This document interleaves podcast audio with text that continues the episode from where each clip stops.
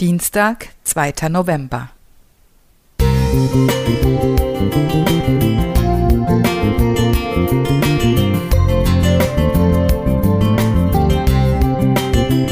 Ein kleiner Lichtblick für den Tag.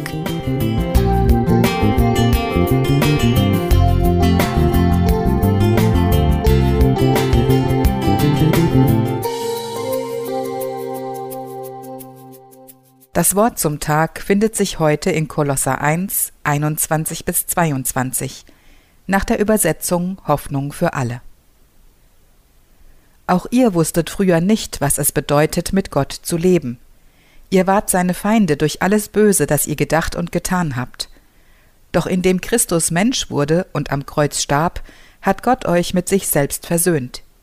Jetzt gehören wir zu Gott und stehen befreit von aller Sünde und Schuld vor ihm da. Welch eine klare und eindeutige Zusage des Versöhntseins mit Gott an die ehemaligen Heiden in Kolossä. Die Formulierung befreit von aller Sünde und Schuld stehen wir vor ihm da, finden wir an keiner anderen Stelle im Neuen Testament. Wenn ich in den Spiegel des Wortes Gottes schaue, dann erkenne ich das krasse Gegenteil. Immer noch sündig, unheilig, unvollkommen. Doch Gott sagt, ist jemand in Christus, so ist er eine neue Kreatur. Das Alte ist vergangen, siehe, Neues ist geworden. 2. Korinther 5, Vers 17. Warum ist es so wichtig, dass Christen der Zusage im heutigen Andachtstext uneingeschränkt vertrauen? In der Seelsorge habe ich immer wieder erlebt, dass treue Gläubige am Ende ihres Lebens besorgt sind, ob Gott sie angenommen habe. Diese geistliche Not scheint weltweit verbreitet zu sein. In Ministry, der Zeitschrift für Pastoren, wurde vor Jahren von einem pensionierten kranken Prediger berichtet, der einige Brüder ins Krankenhaus bat, um für ihn zu beten. Mehr als ein Gebet um Heilung wünschte er sich ein Gebet zur völligen Hingabe an Christus. Wenn er sein vergangenes Leben überblicke, dann sei er sich unsicher, ob der Herr ihn angenommen habe. Tränen begannen zu fließen, als er über seine geheime Angst bezüglich seiner Heilsgewissheit sprach. Wer ihn kannte, wusste, seine Treue zu Christus und seiner Gemeinde standen außer Frage.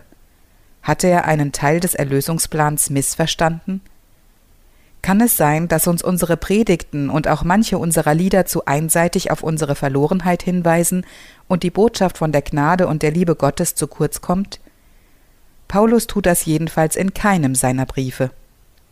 Da wir nun gerecht geworden sind durch den Glauben, haben wir Frieden mit Gott durch unseren Herrn Jesus Christus. Durch ihn haben wir auch den Zugang im Glauben zu dieser Gnade, in der wir stehen, und rühmen uns der Hoffnung auf die Herrlichkeit, die Gott geben wird. Römer 5, 1 bis 2. Darauf dürfen wir uns verlassen. Joachim Hildebrand Musik